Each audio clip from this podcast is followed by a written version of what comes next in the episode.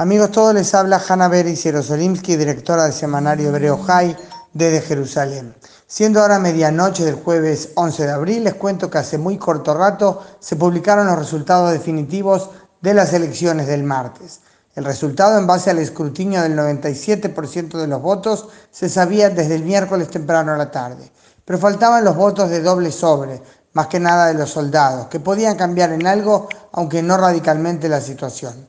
Una falla técnica en el sistema de la Comisión Central Electoral complicó las cosas. Todo se demoró y más de uno habrá estado al borde de un colapso nervioso sin saber durante de hecho más de un día si entra o no al Parlamento.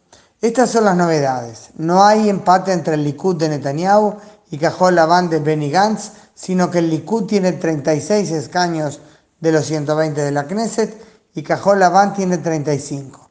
Pero lo más determinante es que el bloque de la derecha y partidos religiosos tiene 65 diputados frente a 55 del centro, izquierda y los partidos árabes. El partido Ayemina Hadash de los ministros Bennett y Shaked no entra. Imagínense la dimensión de la humillación. Bennett, que se consideraba digno de ser ministro de Defensa, se sintió lo suficientemente seguro como para dejar el partido que encabezaba y tenía ocho escaños y formar otro nuevo, pero no logró recibir ni el mínimo de votos para ser diputado. Unas lecturas generales para ser de la nueva Knesset, la número 21 desde la creación de Israel. Tiene 15 parlamentarios del sector jaredí ultraortodoxo y lo original es que entró una primera mujer jaredí, pero como miembro de Cajol Labán. En esta Knesset habrá 29 mujeres, una de ellas una periodista drusa, la primera vez que una mujer de la comunidad drusa se postula y es electa. Está en el partido Cajolabán. Hay además 12 diputados árabes, 10 de ellos en los partidos árabes y uno en Meretz. También hay un druso en el Likud.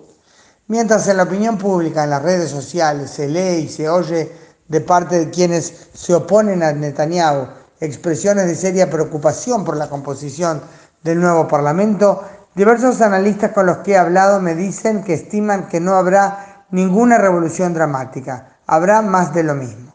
Netanyahu es cauteloso y conservador en temas militares, es una opinión que estoy oyendo estos días muy a menudo.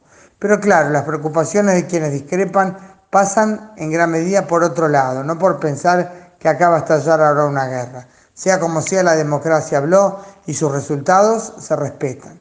Para terminar, no podemos sin Bereshit, la nave espacial israelí que logró llegar a la Luna tras 48 días en el espacio, pero se estrelló y no logró aterrizar como estaba planeado. Claro está que hay decepción, pero yo diría que hay aún más orgullo por lo que se consiguió. Llegar a la Luna no es poca cosa y ser el séptimo país del mundo que logra rodearla en perfecta órbita es un logro a destacar. Por eso esta noche en Israel se destacó más que nada el camino recorrido y se aseguró que Israel volverá a intentar. Eso, mucho más, que hablar de decepción. Hasta aquí Hanna y Jerosolimsky desde Jerusalén, hoy jueves 11 de abril.